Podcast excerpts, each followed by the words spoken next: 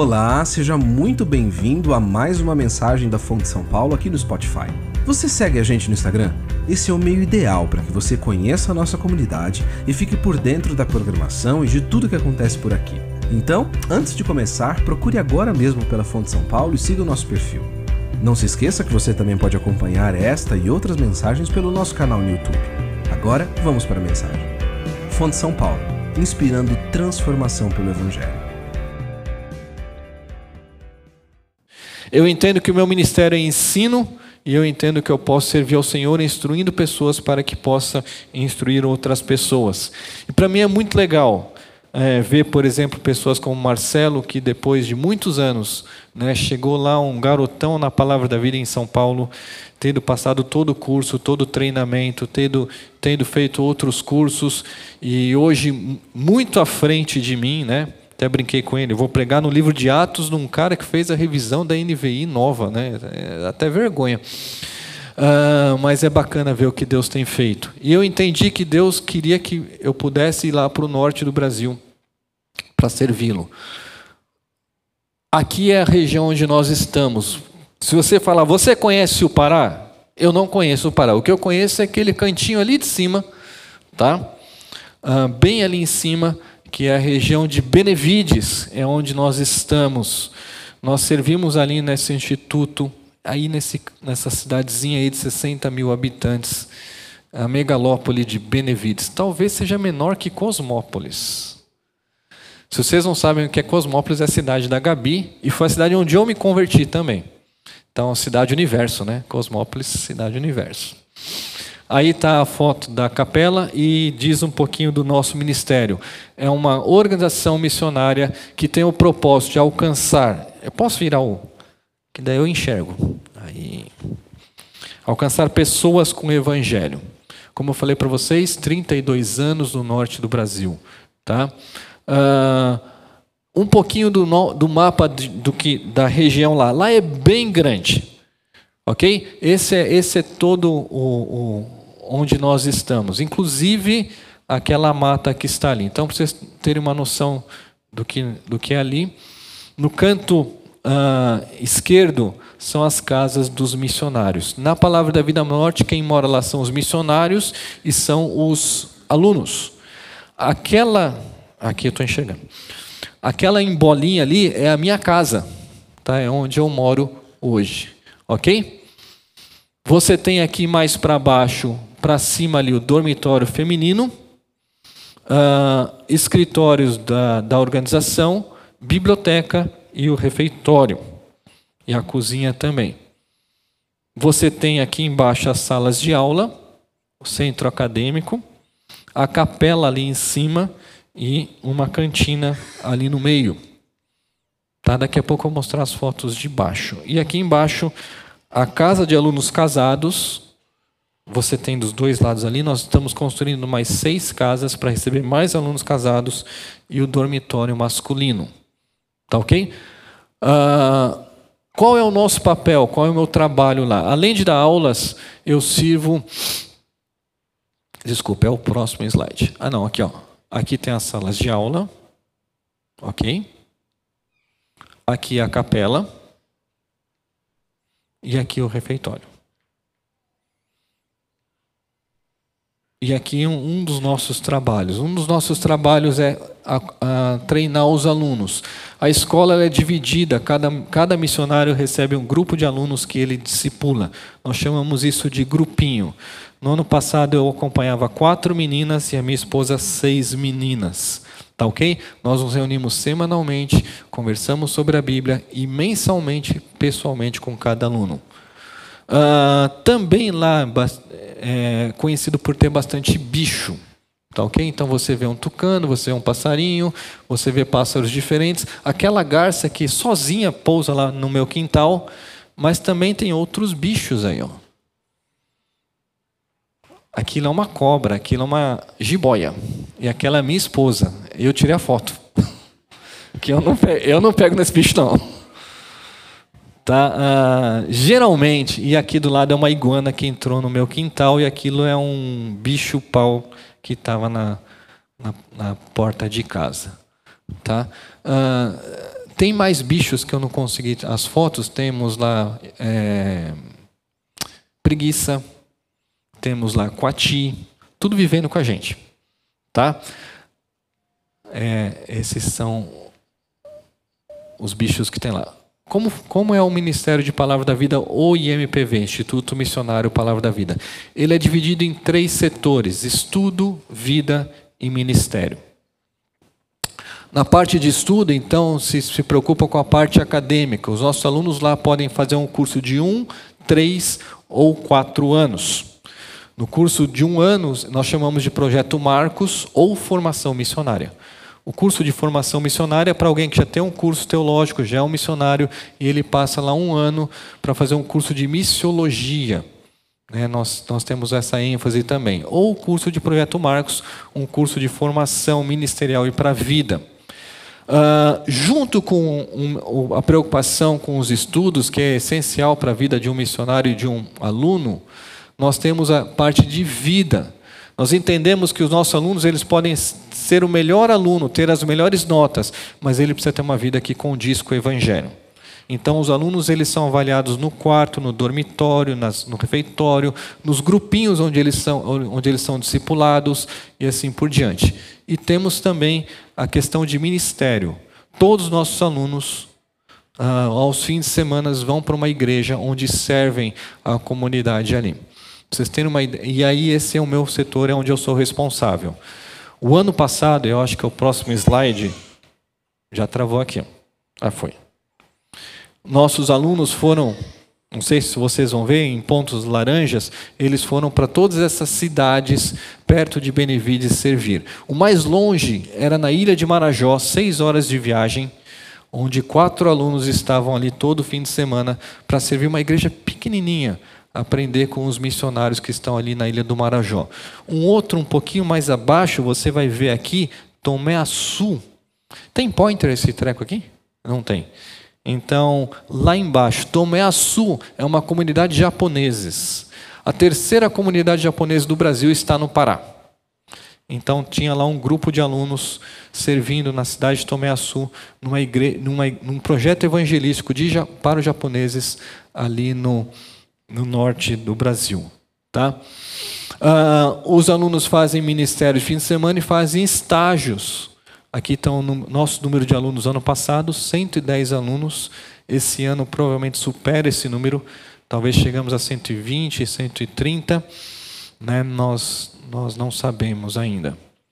Mas para vocês terem uma ideia, hoje os nossos alunos em estágio estão em 21 cidades do Brasil, quatro países, Uruguai, Portugal, Suíça e Moçambique, tá bom? E diversas regiões do próprio país. Cinco do Sudeste, seis no Norte, quatro no Nordeste, cinco no Sul e três no Centro-Oeste. Os alunos, então, eles, são, eles fazem os seus estágios de meio de ano e estágios de fim de ano. Qual é o nosso propósito? É treinar os nossos alunos para que sirvam ao Senhor. E graças a Deus por igrejas como a sua, que investem na nossa vida, para que nós possamos ah, levar o Evangelho para esse grupo, para que nós possamos ser o braço de instrução na vida desses alunos. Eu gosto de pensar que Deus usa, quando as pessoas falam para mim assim: você foi desprendido, foi lá para o norte, é, está lá, que bacana. Duas coisas para mim é muito interessante. Eu não sinto que eu fui tão longe. Tá? E eu vejo que isso é mão de Deus. Segundo, vocês estão comigo. Se não fosse a parceria dessa igreja em, em, em nos apoiar em oração financeiramente, eu não estaria lá. Então vocês estão lá comigo. Vocês fazem parte desse projeto. Fazem parte desse, desse legado que Deus tem deixado aqui. Tá? Vou terminar com algumas fotos da família, mostrando um pouquinho Aqui é a sala de aula. Eu... Mais um pouquinho. Aqui, essa é a minha pequenininha, a Dani. Daniela, nossa única filha, está com 13 anos. Você tem também aqui a minha esposa, a parte bonita da família, né? a Madeline.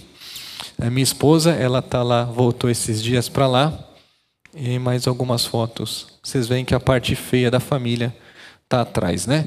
Então, Nós somos só nós três que temos servido ao Senhor e somos muito gratos a Deus, gratos mesmo pelo empenho e por tudo que vocês têm feito por nós. Tá ok? Vamos caminhar aqui. Eu gostaria de deixar alguns pedidos de oração para vocês. Primeiro deles, eu peço que vocês orem para que a gente não perca o nosso foco. O que Deus nos chamou a fazer. Né? Nós não estamos lá de férias, não estamos lá para ver bicho diferente, não estamos lá para viver num resort, nós estamos lá para servir ao Senhor. E nós temos um foco muito claro nisso. O nosso segundo foco é para que uh, nós temos sabedoria na educação da nossa filha. Seja em qualquer lugar do Brasil, norte, sudeste, sul, educar filho é um desafio. Eu peço que vocês orem por isso, para que nós tenhamos sabedoria para levar a nossa filha mais próximo do Senhor. Esse é o melhor projeto que eu posso ter para minha filha. O terceiro é ore pela saúde da minha esposa, né? Ah, nós viemos de férias alguns dias aqui em São Paulo, passamos um médico muito querido, amigo nosso, e ele fez alguns exames. É provavelmente ela tem um problema de tireoide e bócio. Se você não sabe o que é, procura no Dr. Google, tá? É um treco aqui na garganta e provavelmente ela vai ter que operar. Então, orem por isso. Ela está bem, ela, não, ela só sente muito cansaço, mas não sente dores. Então, se o grandão lá né, fez a cirurgia aqui atrás, ela faz na frente. Aí Deus cuida. Uh, quarto, planejamento para novos desafios e novos cursos, estágios, acompanhamento dos alunos formados. Nós temos o desejo de não só acompanhar os alunos em informação, mas aqueles formados ajudando nos seus primeiros passos de ministério, de estágio, de, de busca ao Senhor. Uh, isso eu conto com vocês. Isso eu peço que vocês orem por nós, lembrem-se de nós. E o dia que vocês quiserem nos conhecer e visitar, as portas estão abertas, venham. Venham. O Marcelo já foi lá, ficou, fez estágio lá, né? Vale a pena, viu, gente? Vocês vão passar um pouquinho de calor. O que vocês, que a gente está passando aqui não é calor, tá bom? Parece calor, mas não é. E, mas também vocês vão conhecer assim uma cultura diferente do Brasil, uma cultura que vale a pena e acima de tudo ver o que Deus está fazendo. É, a palavra da vida norte é um milagre do Senhor e o nosso desejo é que as pessoas venham conhecer, venham passar um tempo, quer passar férias, quer ter uns dias de descanso e, e conhecer uma obra missionária, as portas estão abertas. Você será muito bem-vindo para nos conhecer. Tá ok? Vamos orar, entregando esse momento para Deus, como foi orado já, pedindo que a palavra fale aos nossos corações. Senhor, nós estamos felizes porque estamos aqui. Obrigado porque o Senhor cuida de nós e nos dá o privilégio de ter um tempo para meditar sobre a tua palavra. Queremos, Senhor, pedir a tua intervenção nesse momento, que o Senhor nos use e que aquilo que falaremos seja, acima de tudo, desafiador, seja algo que pensemos com clareza e coloquemos passos práticos de como nós podemos e devemos praticar. Nós entregamos este momento em tuas mãos, gratos em nome do Senhor Jesus. Amém. Começo de ano é um momento interessante da vida porque a gente vai fazendo planos. Não é assim? Geralmente lá naquele período de limbo, né, entre Natal e Ano Novo, é aquele, é aquele momento em que você reflete o que passou ou, ou começa a pensar e começa a pensar como vai ser o próximo ano. E você gosta de fazer, se você é uma pessoa que gosta de fazer planos, você provavelmente fez isso nesse período aí. Tem aquelas pessoas que lá no dia 31 decidem algumas coisas na vida, né? Esse ano eu vou ler a Bíblia, esse ano eu vou vir mais na igreja, esse ano eu vou fazer um monte de coisa. Fazem planos. Mas eu não sei como você é, É, mas você há de perceber, e se você tivesse anotado na sua agenda, os planos que você fez em 2023, lá em janeiro, e se você pegasse agora em dezembro e olhasse, você ia perceber que muitas coisas não aconteceram. Não é assim? A vida não é assim? Eu me lembro que em 14 de janeiro do ano passado eu saí de casa e fui, fui passear com as minhas filhas, com, minha, com, minha, com as minhas meninas, na cidade de Belém. Fomos a um shopping, passeamos, vimos um, uma arara muito bonita lá, passeamos pelo shopping. Passeio de paulista, né? Shopping. Né? É, e aí na volta chovia um pouquinho. É, chovia muito. E um dia que vocês quiserem conhecer chuva de verdade, vocês podem ir para o norte do Brasil. E chovia bastante. Eu parei o carro num posto policial e esperando a chuva passar, a chuva não passava. Fiquei 40 minutos ali, meio preocupado de acontecer alguma coisa. Resolvi enfrentar a chuva, peguei a estrada, de volta para casa. Entrei na avenida, 400 metros estava em casa. Tinha um pouquinho de água no, na rua. Uh, paulista medindo água que não conhece, né? O carro da minha frente passou. E o resto você já sabe, o meu não passou. Né? Eu pensei que eu tinha um barco, mas eu tinha um Honda Fit, que é baixo. O mocinho ficou lá naquela água preso.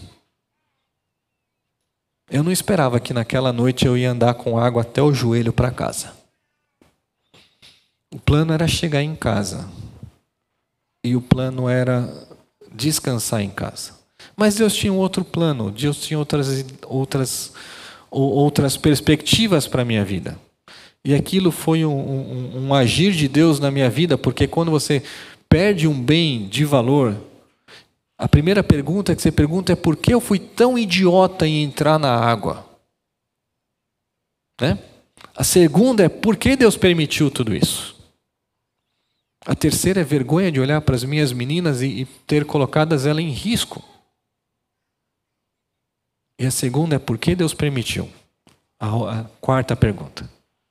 Quando a gente olha para a vida do apóstolo Paulo, no livro de Atos, nós vamos enxergar um homem que tinha um desejo e uma preocupação em levar o evangelho para onde não havia, não havia pessoas convertidas ainda. E o apóstolo Paulo é um homem que, se você olhar no livro de Atos, você vai perceber que é um homem que planeja. É um homem que tinha seus planos, tinha seus ideais. Só para você ter uma ideia, quando você abre em Romanos capítulo 15, você. Caramba! É o meu pastor, o que, que eu faço? Eu não posso atender agora. Eu vou ter que desligar, não. passar vergonha aqui. Vamos lá. Quando você abre em Romanos capítulo 15, ele não sabe que eu estou pregando outro. Não, ele sabe, ele esqueceu. Romanos capítulo 15, o apóstolo Paulo fala sobre os planos que eles tinham. Olha lá. Abra comigo em Romanos capítulo 15. Ele diz assim: versículo 20: Sempre fiz questão de pregar o evangelho onde a Cristo ainda não era conhecido, de forma que não estivesse edificando sobre alicerce de outro, mas antes, como está escrito, hão de vê-lo aqueles que não tinham ouvido falar dele. Paulo tinha o seu desejo de levar o evangelho para outras regiões onde Cristo não havia sido conhecido. E isso vai ficar, ficar bastante marcante no livro de Atos. E se você abrir em Atos capítulo 15, nós vamos dar uma olhada brevemente para esse parágrafo, do capítulo 15 e o capítulo 16, nós vamos ver um homem que fez planos e um homem que foi frustrado nos seus planos. O texto começa no versículo 36 dizendo assim: Algum tempo depois, Paulo disse a Barnabé: Voltemos para visitar os irmãos em todas as cidades onde pregamos a palavra do Senhor para ver como estão indo. Quando eu comecei a planejar essa mensagem, o primeiro título que eu diria era O Evangelho Chega na Europa. Mas depois, à medida que eu estudava, eu mudei para um título melhor que é O Senhor leva o Evangelho à Europa.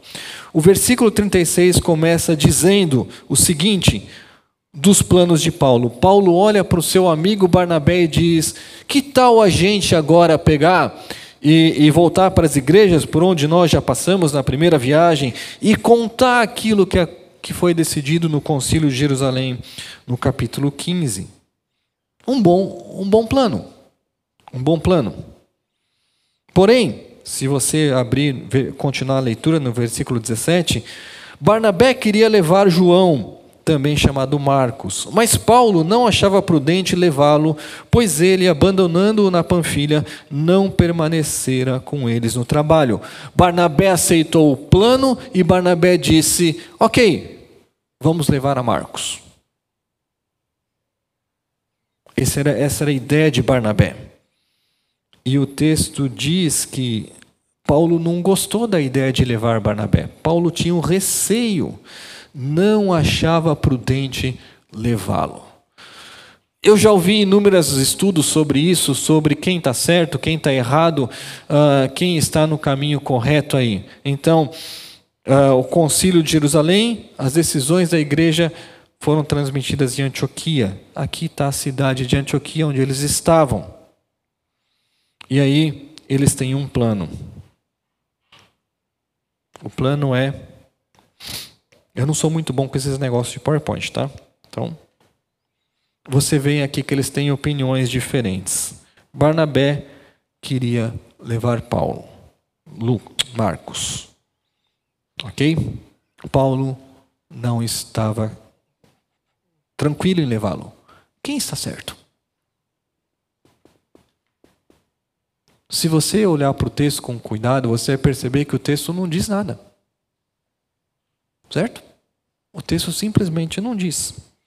O que nós sabemos é que Marcos, por exemplo, é um parente de Barnabé. Então, algumas pessoas têm, têm, têm, têm, têm dito o seguinte: olha, é, talvez Barnabé pensou em levar Marcos porque ele era ali um, um, um parente dele, então as pessoas sempre vão favorecer o seu parente. Porém, Paulo não acha prudente levar um rapaz que anos atrás havia abandonado. Se você voltar para o capítulo 13, você vai ver aí é, é, é, é essa história aí. Uh, 13, 13. De Pafos, Paulo e seus companheiros, então Barnabé está incluso aí, Marcos também, Navegaram para Perge da Panfilha. João os deixou ali e voltou para Jerusalém. Parece algo simples, certo? João não gostou da, da viagem missionária, ficou com medo, voltou. Não é tão simples assim. Porque ele não foi na rodoviária e pegou um ônibus, ele não foi no aeroporto e pegou um avião. Esse homem tinha que voltar de alguma forma. E as viagens do mundo antigo eram perigosas. Quando João decide voltar, ele está comprometendo, de certa forma, o, todo o planejamento e todo o processo do, da viagem missionária. Para vocês terem ideia, essa segunda viagem que começa aqui no capítulo 2, ela durou quase dois anos. É muito tempo, né? Uma, uma viagem de dois anos. Precisa ser muito bem planejada. Então, não é seguro levar Barnabé. Marcos. Barnabé diz: Eu quero levá-lo. O texto diz, voltando lá para versículo 39, que eles tiveram um desentendimento sério e se separaram. Para vocês terem uma ideia de como isso é, é, é, é, não é pouca coisa, se você voltar em Atos capítulo 9, versículo 26, o relacionamento desses dois homens começa quando Paulo chegou ali na cidade de Jerusalém. Uh, lembra que ele havia saído de Jerusalém para prender os crentes em Damasco, 256 quilômetros, quatro dias de viagem, e aí ele volta para Jerusalém convertido. Paulo era conhecido como um homem que queria destruir a igreja. Imagina agora, Paulo volta para a cidade de São Paulo, vem na sua igreja, na igreja fonte, e senta do seu lado. E fala para você: Oi, eu sou Paulo, eu virei crente. Você fala: Hum, golpe novo. Ninguém, o texto diz com razão que as pessoas evitavam Paulo. As pessoas estavam com medo dele, não acreditando que realmente fosse um discípulo. Então Barnabé o levou os apóstolos, lhe contou como no caminho o Senhor vira o Senhor e lhe fará e lhe falara em Damasco. Barnabé foi aquele cara que confiou em Paulo. Quando você vai mais para frente, no capítulo 11, versículo 22 em diante, quando a igreja de Antioquia começa a florescer, lá no versículo 25, então Barnabé vai a Antioquia, vê que é uma igreja crescendo, uma igreja uh, que, que está em andamento, ele, ele lembra de alguém, ele lembra de Paulo, e ele vai até a cidade de Tarso. E ele convida Paulo para fazer parte da equipe pastoral daquela igreja.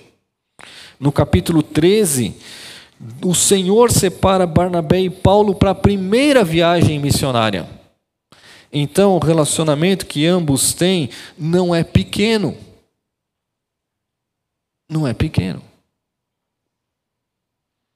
Tanto que Lucas, quando descreve aqui no versículo 39, 15 e 39, que o desentendimento, a palavra é forte.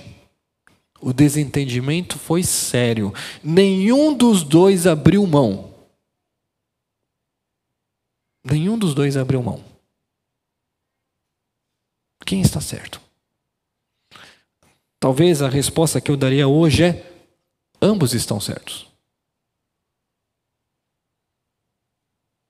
Paulo com seus receios, não estava errado. E Barnabé talvez vendo numa possibilidade de restaurar alguém.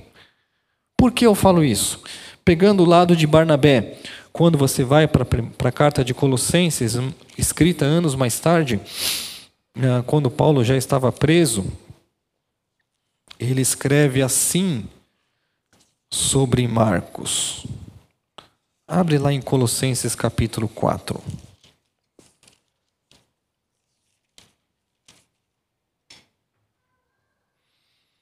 Ele fala assim, deixa eu achar aqui.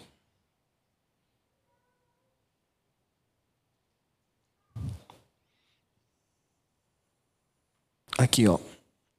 Uh, versículo 10: Aristarco, meu companheiro de prisão, envia-lhes saudações, bem como Marcos. Percebe que anos mais tarde, Marcos está junto com Paulo. Quando você vai mais para frente, na carta de Timóteo, Paulo diz: Marcos me é útil. Então, quando Barnabé resolve investir na vida desse homem, talvez ele enxerga ali um ponto de restauração, e isso aconteceu. Ok? Ao mesmo tempo, quando você volta lá para Atos, Paulo não abre mão dos seus planos e Paulo segue viagem. Primeira frustração, né? Contar, queria contar com o seu amigo, uh, não pôde. E agora ele, vai, ele chama Silas e vai junto. Mas olha que interessante. Enquanto um vê um perigo, o outro vê um investimento. Tá? Caminhando aqui, qual a solução? A solução é separar-se. E eu sei que separação nunca é uma coisa boa né?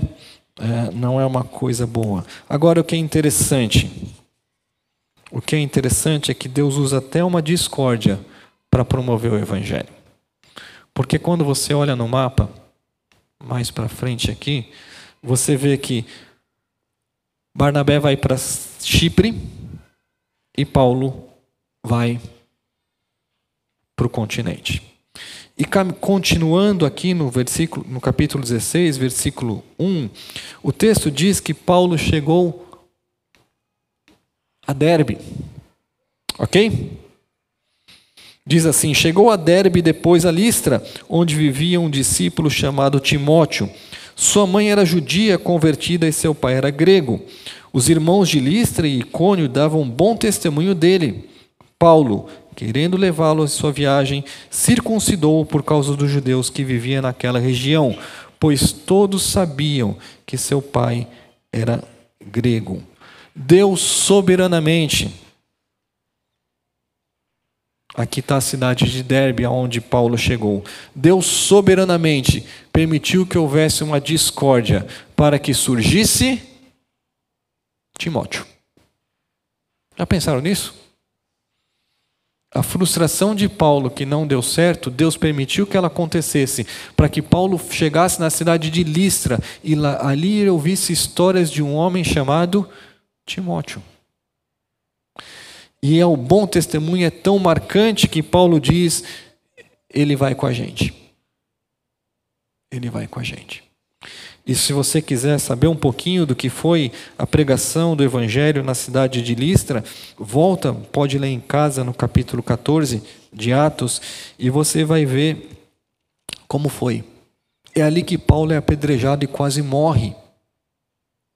Imagina Timóteo tendo essa imagem na cabeça: eu vou seguir um homem que é perseguido e que será odiado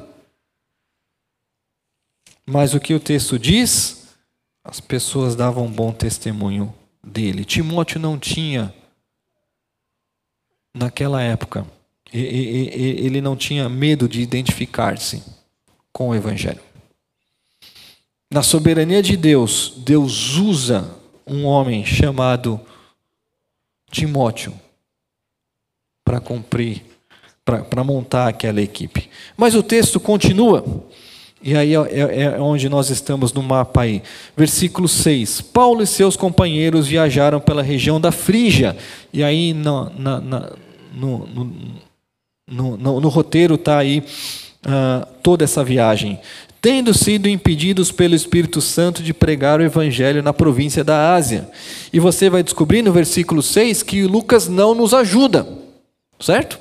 O texto diz que eles foram impedidos de pregar o Evangelho. Como?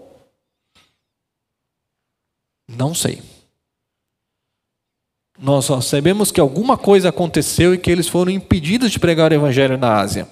E o texto continua: chegaram à fronteira da Mísia e tentaram entrar na Bitínia, mas o Espírito de Jesus o impediu. Como?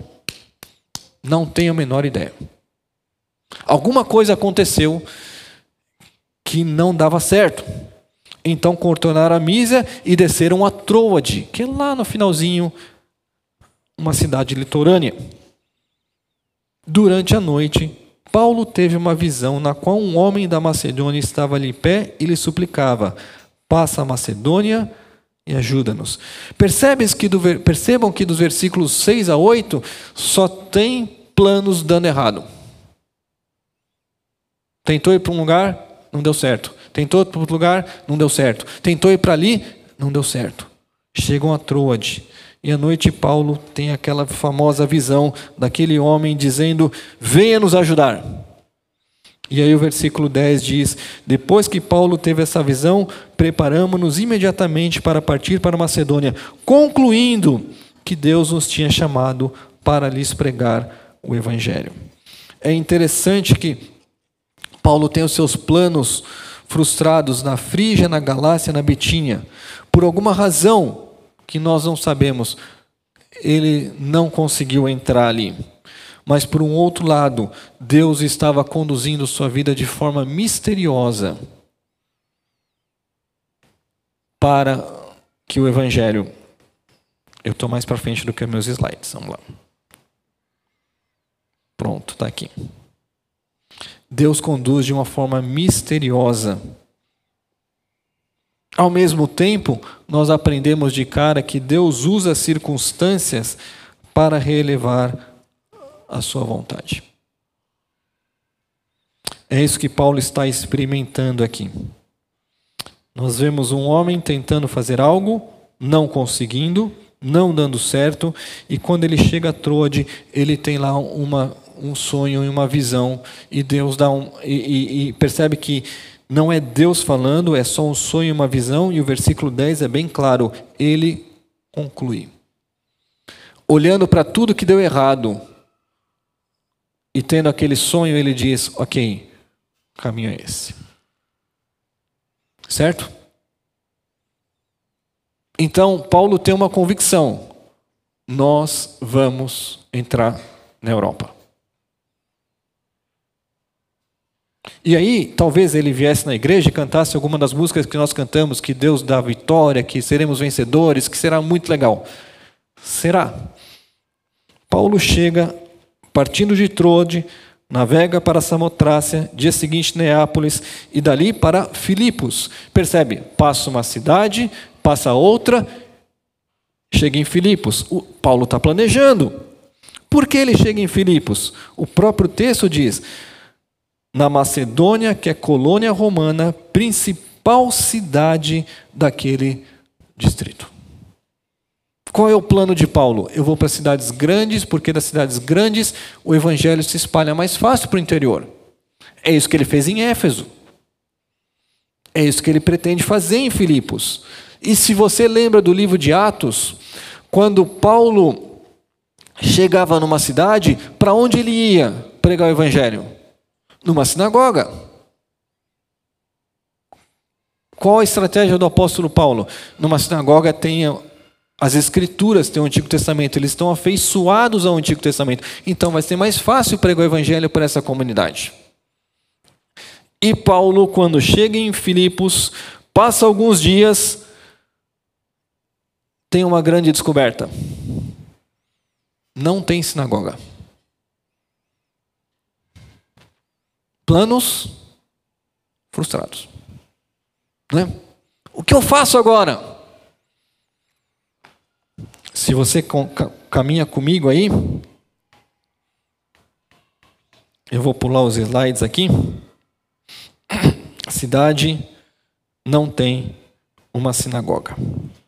Mas aí nos diz no versículo 13: No sábado saímos da cidade ah, e fomos à beira do rio, onde esperávamos encontrar um lugar de oração. Paulo sabia que onde não tinha sinagoga, os judeus ou as pessoas tementes a Deus do judaísmo se reuniam à beira do rio, num lugar mais tranquilo. Não é que ele foi lá à beira do rio, tinha as mulheres lavando roupa com um homo total, aquele novo que saiu que é branco, deixa tudo branco, né? Não é isso.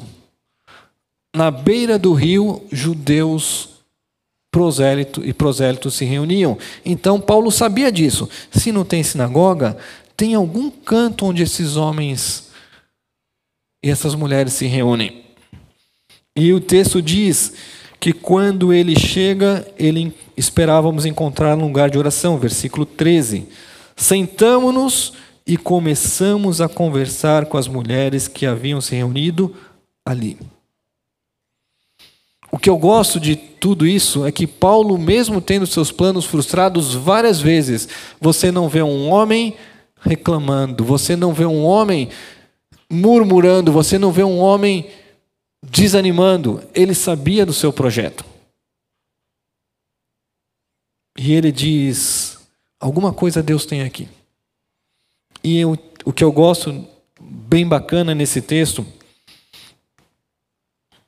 é como está aí no versículo 13: Sentamos e começamos a conversar com as mulheres que haviam se reunido ali. Como é que Paulo pregou o evangelho na beira do rio?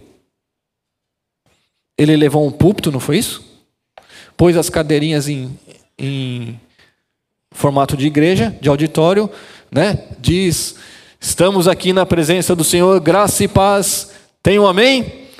Não, ele sentou na beira do rio e começou a bater papo, conversar. Quando nós pensamos em evangelismo, nós pensamos em missionários, em estratégias, em formas. Aqui você tem uma estratégia: conversar. Conversar. Bater papo. E Paulo estava ali batendo papo com as mulheres que estavam reunidas ali. Uma das que ouviam era uma mulher temente a Deus, chamada Lídia. Essa expressão temente a Deus, versículo 14, é uma expressão que Lucas vai usar para pessoas não convertidas, mas que de alguma forma temem ao Senhor. Ela foi usada, por exemplo, para Cornélio. Ela foi usada para as mulheres tementes a Deus de Tessalônica, que se converteram. Essa mulher chamada Lídia, vendedora de tecido púrpura. Da cidade de Tiatira. E olha que interessante aqui.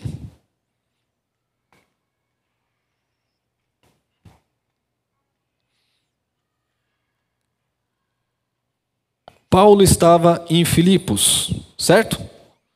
E a mulher era de Tiatira. Aonde é Tiatira? É na Ásia. Se você olhou para o capítulo, acompanhou comigo, no começo do capítulo 16, ele foi impedido de pregar o evangelho na Ásia. Mas quando Deus quer salvar alguém, ele faz essa pessoa fazer uma viagem da Ásia para Filipos para fazer negócio.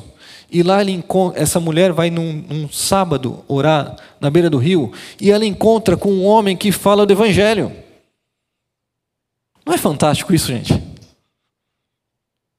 É impressionante. É impressionante. Quando Deus quer salvar alguém, Ele faz. E, e Ele usa vasos imperfeitos como nós. Essa é a realidade. Paulo podia estar lá murmurando junto com Silas e Timóteo, pensando: cara, será que está dando tudo errado porque eu briguei com Barnabé? Ah, deve ter sido. Esse negócio de brigar não é coisa de crente, não. Né? Tá vendo? Tentamos ali, não deu certo, tentamos aqui, não deu certo. Chegou aqui, não tem sinagoga. Ô oh, raios que o parta! Não, Paulo sempre está muito antenado com a soberania de Deus. Deus, fé, Deus não permite algumas coisas, mas Deus permite outras. O que Deus quer nos usar com as nossas frustrações. Lá ele encontra uma mulher, e essa mulher diz: O Senhor abriu seu coração para atender a mensagem de Paulo. Deus levou Paulo no dia certo, na hora certa, no lugar certo, para encontrar com a pessoa certa. E Deus abre o coração. Aquela mulher foi batizada e ela nos convidou, dizendo: Se os senhores me consideram uma crente no Senhor, venham ficar na minha casa. E nos convenceu a isso.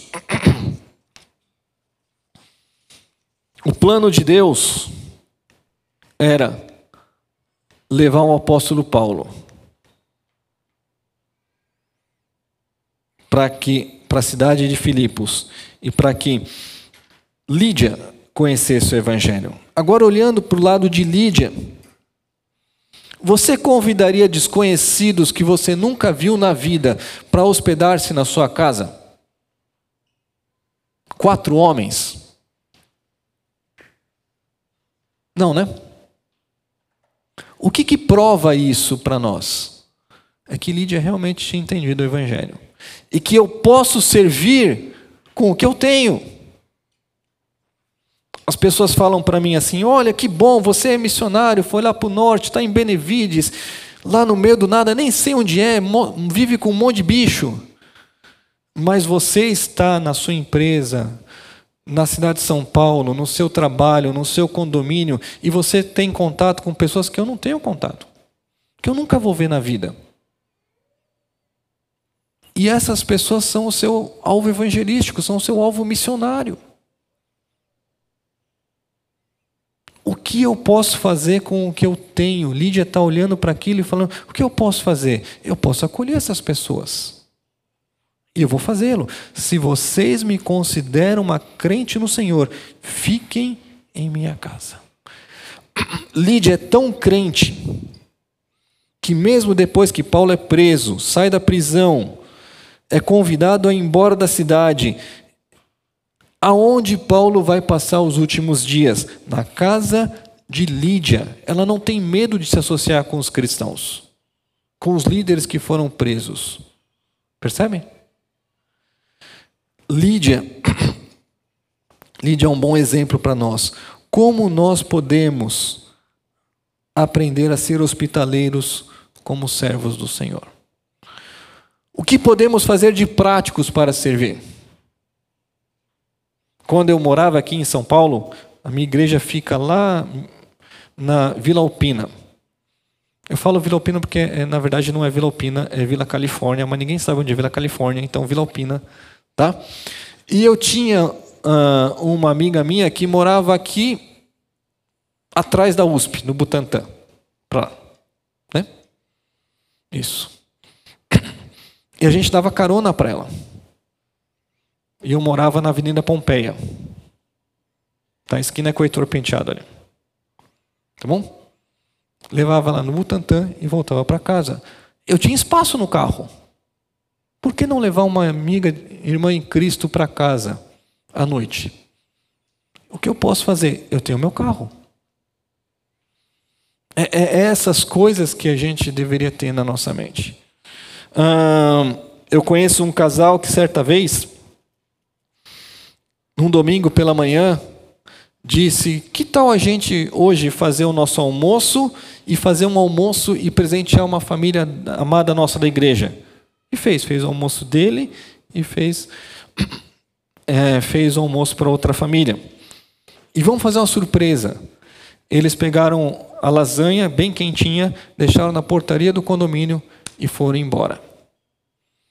O que aquele casal não sabia, mas Deus sabia, é que naquela noite aquela família não tinha comida, não teria almoço. Mas Deus sabia que eles não teriam almoço e providenciou um casal que teve uma ideia, fazer lasanha e levar na casa de alguém. É isso que Lídia está fazendo. Nós não precisamos fazer grandes coisas, precisamos fazer o que está na nossa mão. Essa é a ideia. Eu me lembro que quando eu peguei Covid a primeira vez, peguei duas vezes, teve pessoas da minha igreja que foram levar almoço para mim. Teve uma pessoa que foi lá ajudar a limpar a casa. É, é Lídia. É Lídia. O que eu posso fazer com o Evangelho? E aí nós continuamos. Se você conhece a história, e talvez você já conheça, Paulo então permaneceu mais alguns dias em Filipos, certo? E continuou indo para aquele lugar de oração. E aí, no versículo 16, o texto diz: Certo dia, indo nós para o lugar de oração, encontramos uma escrava que tinha um espírito, um espírito pela qual predizia o futuro. Ela, ganha, ela ganhava muito dinheiro para os seus senhores com adivinhações. Esta moça seguia Paulo e a nós, gritando: Estes homens são servos de Deus e lhe anunciam o caminho da salvação. Ela continuou fazendo isso por muitos dias. Então você imagina Paulo passando pela rua, indo para um lugar de oração, uma endemoniada chega para ele e começa a gritar ao lado dele. E o que ela gritava? Esses homens anunciam o caminho da salvação. E aí você precisa se perguntar: o diabo vai evangelizar? Não, né? Então, o que, que essa mulher está falando? Conhecendo a cultura da cidade de Filipos, ela está falando: não ouçam esses homens. É isso que ela está falando. Se afastem desses homens. Mas percebe que Paulo não foi no culto da quarta-feira e chamou o demônio para conversar. Ele passou pela rua e a moça falava. E o texto diz: finalmente, Paulo, indignado, versículo 18, voltou-se e disse ao espírito: Em nome de Jesus eu lhe ordeno, saia dela. No mesmo instante, o espírito a deixou. Ok? Qual era o plano naquela manhã de Paulo? nós vamos àquele lugar de oração para falar do Evangelho. Mas eu acho que Deus tinha outro plano ali, né? Versículo 19 diz: Percebendo que a sua esperança de lucro tinha acabado, os donos da escrava agarraram a Paulo e Silas e o arrastaram para a praça principal diante das autoridades. E levando aos magistrados, disseram: Estes homens são judeus e estão perturbando a nossa cidade, propagando costumes que nós, romanos, não é permitido aceitar em praticar. Por que esses homens ficaram com raiva de Paulo? Porque aquela mulher dava muito dinheiro para eles. E no momento em que o demônio vai embora, eu fui à falência. Cara, esse homem acabou com o meu negócio. Não, isso não vai ficar assim não. Pegam os dois, o texto diz que eles arrastaram. Não foi uma conversa, meu amigo, vamos bater um papo na, na praça. Eles arrastaram diante do tribunal e fazem uma acusação mentirosa. Paulo estava perturbando a cidade? Não. Paulo estava propagando costumes que não podemos aceitar? Talvez. Mas a, a grande questão é que eles quiseram se vingar de Paulo. E por causa disso, a multidão juntou-se contra Paulo e Silas. Os magistrados ordenaram que lhes tirassem as roupas e fossem açoitados. Depois de serem severamente açoitados, foram lançados na prisão. Então, de estar na beira do rio, eles estão agora numa prisão. E apanharam injustamente. Se você fosse Silas, o texto diz mais, né? O carcereiro recebeu a instrução para vigiá-los com cuidados.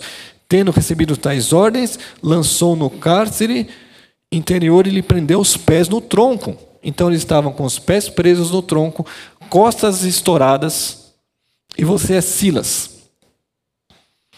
Talvez você, eu, eu penso, se fosse eu, olharia para Paulo e fala: Paulo, por que você foi fazer aquele negócio com aquela moça? Todos os dias ela fazia isso, todo dia. Não ia mudar. Agora, por causa da sua indignação, nós estamos aqui presos. Ai, oh, pegou bem na minha ciática. Desgraça pouco é bobagem, né?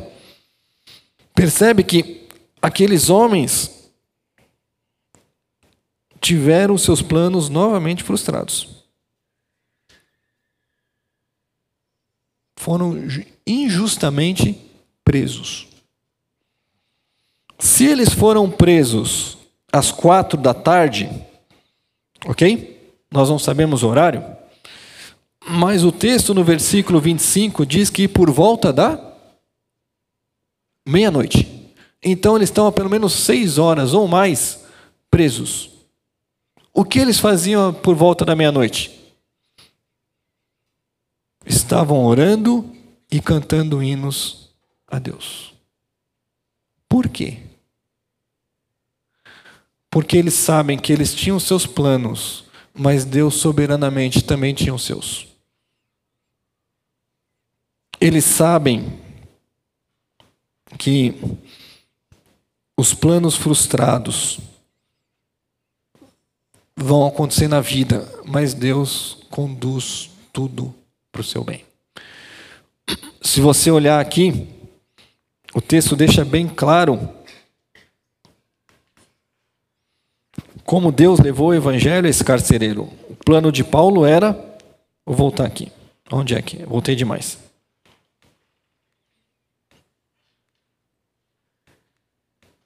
Voltei demais mesmo. Vai, meu amigo. Plano de Paulo era ir para o local de oração. O plano de Deus era levar o evangelho a um carcereiro.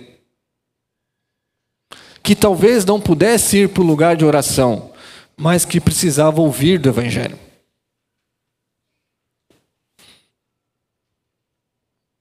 A postura dos apóstolos é impressionante.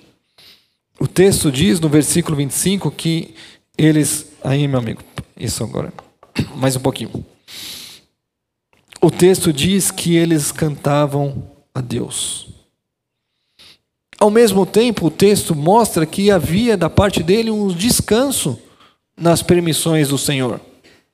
Não havia um questionamento: por que eu estou preso? Por que isso aconteceu comigo? Havia um descanso na provisão do Senhor.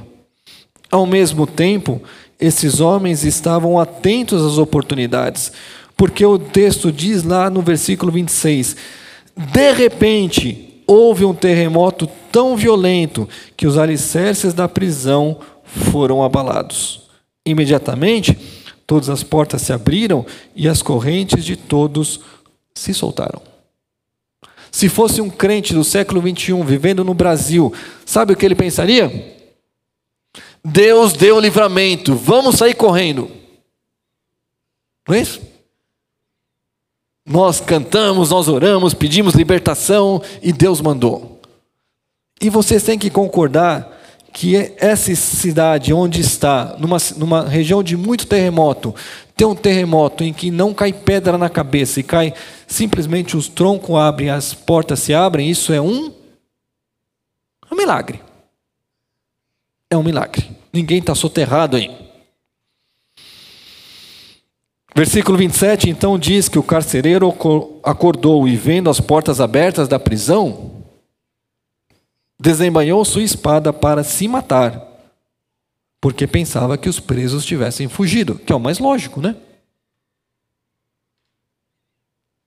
Mas Paulo gritou: Não faça isso, estamos todos carcereiro pediu luz, entrou correndo e trêmulo, prostrou-se diante de Paulo e Silas, levantou-se para, levou-os para fora e perguntou: Senhores, que devo fazer para ser salvo? Paulo respondeu: Creia no Senhor Jesus e serão salvos, tu e a sua casa. E de novo, pregaram a palavra de Deus. Paulo está atento às oportunidades. Deus não me trouxe nessa prisão à toa.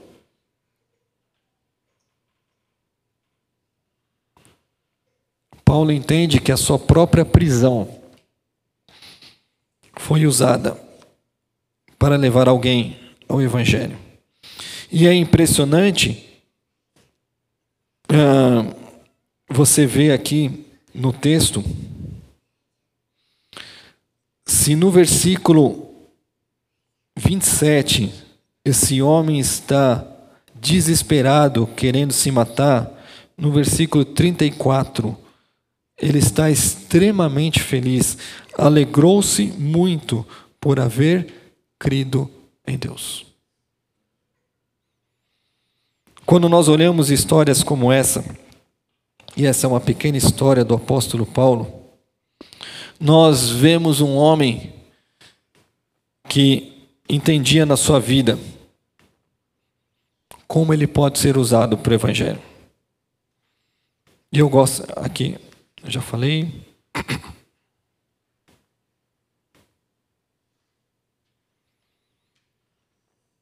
Aqui mostra o que o Evangelho faz. O Evangelho transforma uma vida completamente. De um desespero para uma alegria. Em vez do apóstolo Paulo reclamar do Senhor porque as coisas não aconteceram como ele havia planejado, o apóstolo Paulo mostra para nós que uma vida que aprende a depender do Senhor é uma vida que sabe que pode fazer planos. Que o Senhor frustrará alguns deles, mas ao mesmo tempo, o Senhor soberanamente cuidará de cada um deles. Paulo nos ensina que nós devemos sempre olhar para as situações da vida pela perspectiva do Senhor. Qual é a perspectiva do Senhor? Ele é soberano. É Ele quem conduz. No dia 14 de janeiro, o meu carro, que não era um barco, estourou o motor. Três semanas no, no, no mecânico me enganando. Uh, acionei a seguradora, a seguradora resolveu não dar PT e consertar o carro. Só que você andaria com um carro que tivesse ali um, uma fenda no motor? Resolvi vender o carro. Ô, oh, meu irmão, Obrigado. Ah, é para isso?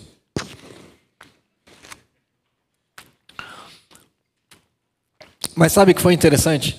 Numa das conversas com, desse ano passado com minha filha de 13 anos, ela sentou pra, comigo um dia e falou assim: Pai, ah, sem, sem contar que quando eu cheguei em Belém, o, o, câmbio do meu carro também estourou foram 8 mil reais, depois foram mais 12 mil reais que o seguro pagou. Ou seja, eu paguei um carro, né? Mas isso tudo foi interessante. Porque na, numa tarde, sentado na sala de casa, minha filha pergunta assim: Papai, o que é um chamado? E aí o papai, com todo o seu cabedal teológico, né? Blá, blá, blá, blá, blá, blá, blá, blá, blá, blá, blá. Joia, pai, bacana. Como é que o senhor tem certeza que Deus nos chamou aqui para Belém do Pará? Pensa que é uma menina que só nasceu, só conhece São Paulo. Nunca tinha saído de São Paulo. E eu fui falando, olha filha, tem várias situações que provam que Deus nos quer aqui. Uma delas é o cuidado de Deus até na perda do carro. Porque quando nós perdemos o carro, pessoas se levantaram e nós conseguimos comprar um outro carro. Uh, pensa que todo o sustento que nós, Deus tem nos dado aqui. Pensa naquela pessoa que veio aqui em casa outro dia e ouviu e conversou com a gente. Pensa naquele missionário que hoje está lá no interior do Brasil e que teve aula com o papai. Pensa nos amigos que Deus te deu. Aqui você aprendeu a nadar, andar de bicicleta, jogar basquete. Aqui você não fica preso no apartamento, você está você tá livre. E pensa que tudo que Deus fez por meio da gente. Vocês não vão imaginar que a mãe de 13 anos vai falar, ah, com certeza, né? Que bacana. Ela falou, interessante. Mas entende? Deus está usando as situações da nossa vida que Ele planejou para soberanamente alcançar pessoas com o Evangelho. Eu não sei quais são os seus planos para esse ano. Eu sei alguns dos meus. Mas eu tenho duas certezas. A primeira é que Deus vai concluí-los. A segunda é que muitos deles não vão dar certo. A terceira é que Deus sempre conduz a bom termo. Eu quero terminar com um texto. Anos mais tarde, Paulo é preso, está lá numa prisão em Roma, e ele escreve uma carta a uma igreja que ele tem muito carinho, que é a igreja de Filipos. E Paulo ali tem um, algumas expectativas para a sua vida. E ele diz ali em Filipenses 1:20, tendo sido um homem que passou por planos frustrados a vida inteira. E isso não vai estar no slide, tá? Então é plus. Olha só. Ele diz assim: Aguardo ansiosamente Filipenses 1:20 e espero que em nada serei envergonhado.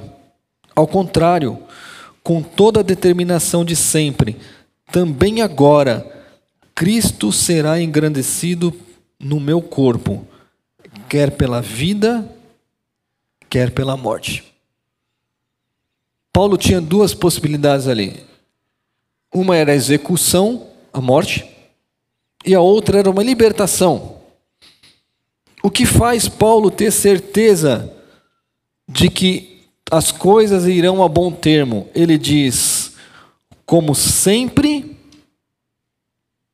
também agora. Ele olha para trás e consegue olhar na sua vida e ver: Deus sempre foi engrandecido na minha vida. Então agora não vai ser diferente. Se eu tiver que morrer, Deus vai ser engrandecido. Se eu serei liberto, Deus será engrandecido. E é por isso que ele pode dizer aqui: para mim o viver é Cristo e o morrer é lucro. Paulo não é um homem desesperado ou desanimado com a vida, dizendo, ah, eu quero morrer. Ele está dizendo, claro que morrer é lucro, eu vou estar na presença do Senhor. E ele continua, caso continue vivendo no corpo, terei fruto do meu trabalho, e já não sei o que escolher. Estou pressionado dos dois lados. Desejo partir e estar com Cristo, o que é muito melhor. Mas Contudo, é mais necessário, por causa de vocês, que eu permaneça no corpo. Paulo tinha uma certeza: Deus será engrandecido. Quando Paulo planejou sair pelas igrejas para falar das novidades, ele tinha um plano. Começou com a frustração com Barnabé não indo junto. Isso permitiu com que Timóteo entrasse na história. Chega em Filipos, não tem sinagoga. Isso permitiu com que Lídia alcançasse o evangelho. Determinado dia vai para um, lugar de oração, expulsa um demônio, vai preso. Isso permite que um carcereiro alcance o evangelho. Cristo será engrandecido.